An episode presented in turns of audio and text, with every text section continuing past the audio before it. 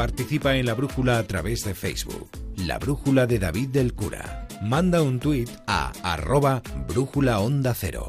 Participa en la brújula a través de WhatsApp. Deja tu mensaje de voz en el número 608-962-492.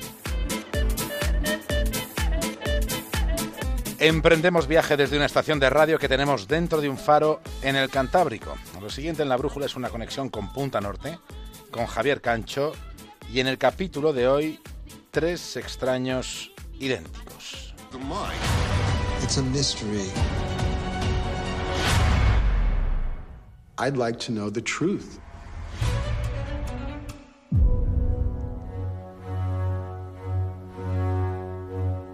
Es un misterio. Me gustaría saber la verdad, decía uno de los implicados. Lo que vamos a contar a continuación es la verdad sobre un caso increíble. Es posible que ustedes en algún momento de sus vidas se hayan hecho esa pregunta. ¿Habrá alguien en el mundo parecido a nosotros? ¿Tendré un doble? No me creería esta historia si alguien me la contara, dijo uno de los afectados. Pero la historia que vamos a contarles es completamente cierta. Los hechos ocurrieron tal y como se los vamos a relatar. Se trata de lo sucedido con unos hermanos, con hermanos idénticos que crecieron sin saber que al nacer habían sido separados. Antes de seguir contándoles más sobre aquello que ocurrió, vamos a escuchar un sonido que fue grabado el pasado 25 de febrero en una maternidad de Orlando, en Florida, en Estados Unidos.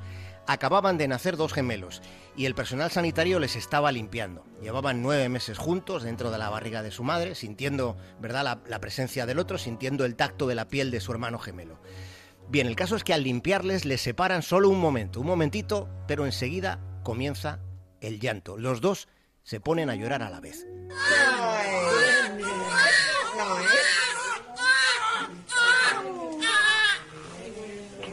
Y en cuanto vuelven a juntarles, dejan de llorar, no se ven, pero se están sintiendo.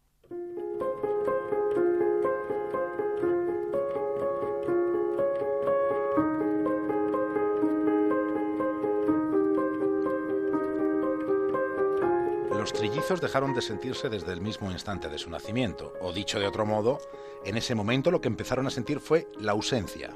Un día, Bobby Safran llegó por primera vez a la universidad en el condado de Sullivan, en Estados Unidos. Y le pasó algo que no podía comprender. Al principio le pareció gracioso, pero pronto le resultó algo más que inexplicable. Bobby se cruzaba con personas a las que no había visto nunca, es decir, con total seguridad aquellas personas no las conocía de nada, y sin embargo le saludaban con una apreciable familiaridad. Las primeras veces pensó que le estaban vacilando, pero la magnitud del enigma fue adquiriendo mayores proporciones cuando varias personas distintas le llegaban a decir incluso ¿qué pasa Eddie? Y él se preguntaba ¿quién? ¿quién es Eddie? ¿Dónde estaba ese alguien que debía parecerse tanto a él? De hecho, debía estar cerca, debía estar en la misma universidad. Superada la primera fase de desconfianza, empezó a hacer preguntas y en las respuestas que recibía había también cierto tono de incredulidad, porque aquellas personas le aseguraban que Eddie no es que se le pareciera, no era una cuestión de parecido. Lo que le decían es que eran exactamente idénticos. Siendo todo esto muy extraño, bastante desconcertante e incluso hasta un poco angustioso, el asunto siguió adelante. Nada de aquellas sensaciones puede compararse a lo que sucedió cierta mañana del mes de octubre del año 1980.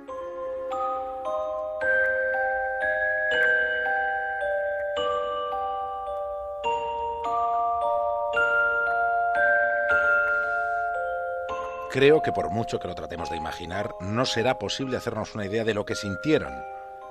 Aquella mañana Bobby Safran y Eddie Gallan se encontraron cara a cara, frente a frente, para constatar por ellos mismos, con sus propios ojos, que había alguien que había salido del espejo. Los dos tenían el pelo rizado, los dos se reían de la misma manera. Eran idénticos y no podían dejar de reír y no podían dejar de mirarse. Fue algo más que un acontecimiento, fue como una catarsis emocional y además recíproca. Desde aquel momento, sus vidas no volverían a ser lo mismo. NBC News presents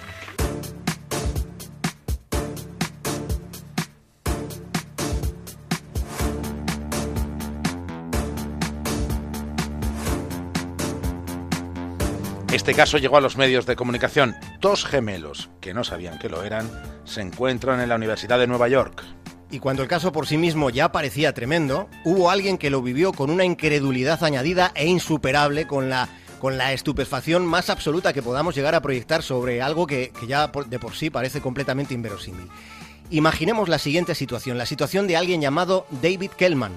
Imaginemos que una noche, estando en su casa, probablemente cenando una hamburguesa allí en Estados Unidos, viendo la televisión, siguiendo las noticias, de repente ve aparecer en la pantalla a dos personas que acaban de descubrir que son gemelos con 19 años. Ese alguien del que estamos hablando se estaba llevando el sorpresón de su vida. David Kellman también tenía 19 años y estaba viendo en televisión a dos chicos que eran exactamente igual que él.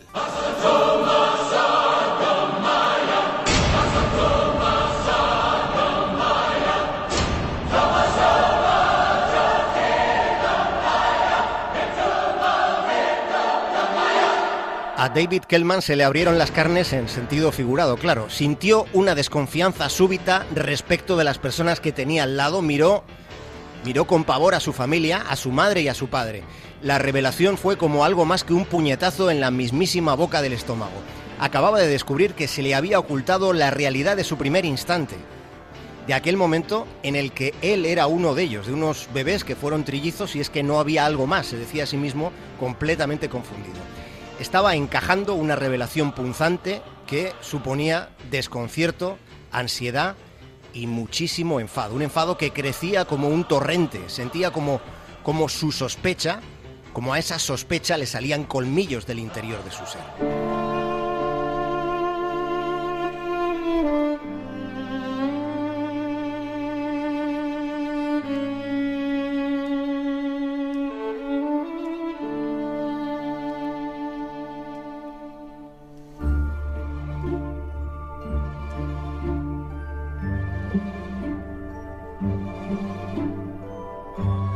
Tres hermanos gemelos, tres familias diferentes, pero el mismo argumento.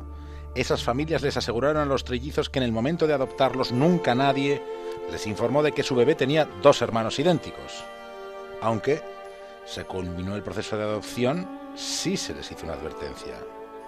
Se les comunicó que habría un seguimiento, un seguimiento del niño que adoptaban durante años. Esto fue lo que se les dijo pero ninguna de las tres familias sospechó nada. Se les explicó que se trataba sencillamente de un procedimiento para llevar un registro de cómo transcurrían las adopciones. Resueltas las dudas, los recelos más trascendentes, los que concernían a la propia familia, luego ya lo que vino después fue el arrebato mediático absoluto. Salían en la tele, en varias cadenas, iban a cumplir 20 años, pero salían en la tele vestidos iguales. En los 80 ya había escenografía televisiva de ese pelaje. Pero más allá del, show, había curiosidad por saber si a pesar de la, de, la abrupta separación todavía conservaban vínculos más allá de lo que era la, la propia mímesis morfológica. Se les preguntaba si tenían gestualidades análogas pese a, a no haber estado juntos. Y se planteaban esas curiosidades sin reparar demasiado en que esa curiosidad fue la que les separó.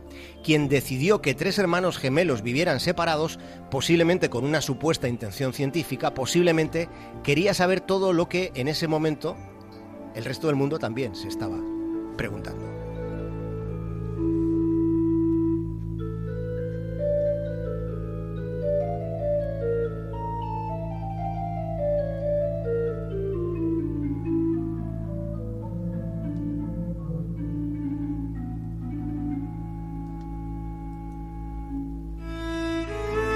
Poco a poco, el asunto emocional fue desmadrándose. En la vida de aquellos tres muchachos, de repente había caído una bomba atómica de sensaciones muy difíciles de manejar. A los tres hermanos les dio por abrir juntos un restaurante en Nueva York al que llamaron, a ver si se les ocurre, un restaurante al que llamaron Los Trillizos. Los tres trabajaban juntos y los tres vivían juntos en el mismo apartamento. Hasta que aquella efervescencia, tratando de recuperar el tiempo perdido, esa efervescencia empezó a remitir. Bobby Safran, aquel chico al que le decían ¿qué tal Eddie? Bueno, pues Bobby Safran dejó el restaurante. Poco después, Eddie se suicidó.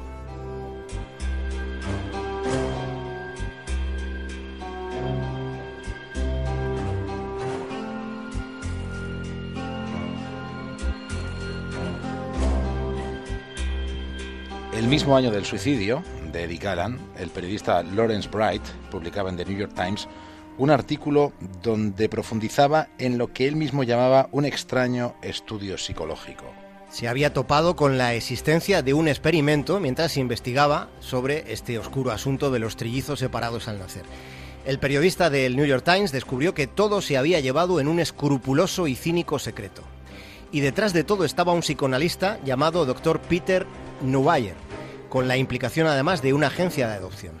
Aquella indagación aberrante consistía no, no fue aberrante la indagación, sino lo que se descubrió, y lo que se descubrió consistía en que se hacía un seguimiento psicológico de los gemelos separados al nacer. Lo que aquel doctor pretendía analizar es cuánto del comportamiento humano se debe a los contextos culturales y cuánto a la determinación genética. A día de hoy se desconoce cuántas víctimas hubo. Los trillizos fueron parte de ese estudio. Cada uno fue entregado a familias estratégicamente seleccionadas el doctor Neubayer jugó a ser Dios. Sí, porque uno fue entregado a una familia rica, otro a una familia de clase media cuando la clase media no era cuarto y mitad, y el tercero fue entregado a una familia de escasos recursos económicos.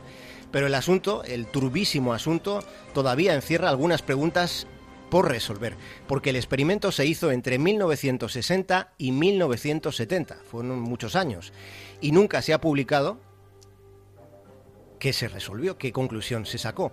Y actualmente ese estudio lo custodia la Universidad de Yale.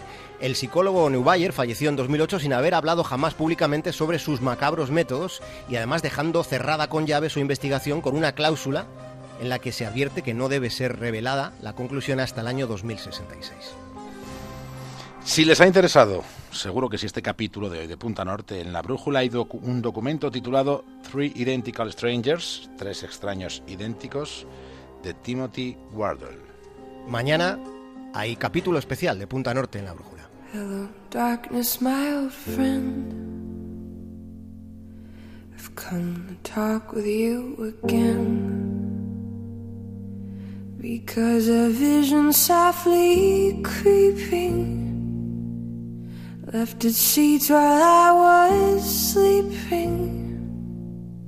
And the vision that was planted in my brain still remains within the sound of silence. In restless dreams I walked alone. Hasta mañana, Javier Cancho. Un abrazo, David Cura. Cobblestone. Neath the halo of a street Turn my collar to the cold and damp. When my eyes were stabbed by the flash of a neon light Split the night and touch the sound of silence. And in the naked light I Ten thousand people, maybe more. People talking without speaking. People hearing without listening. People writing songs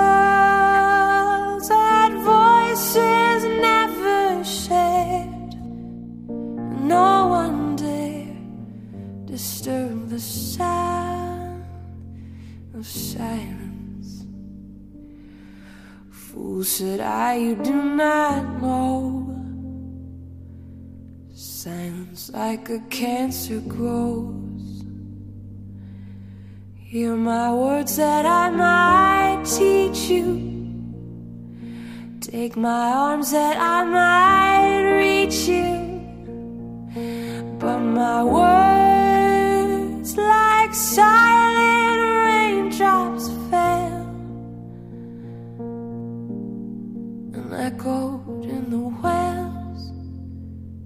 of science. People bowed and prayed to the neon god they made. And the sign flashed out its warning in the words that it was for me And the sign said the words of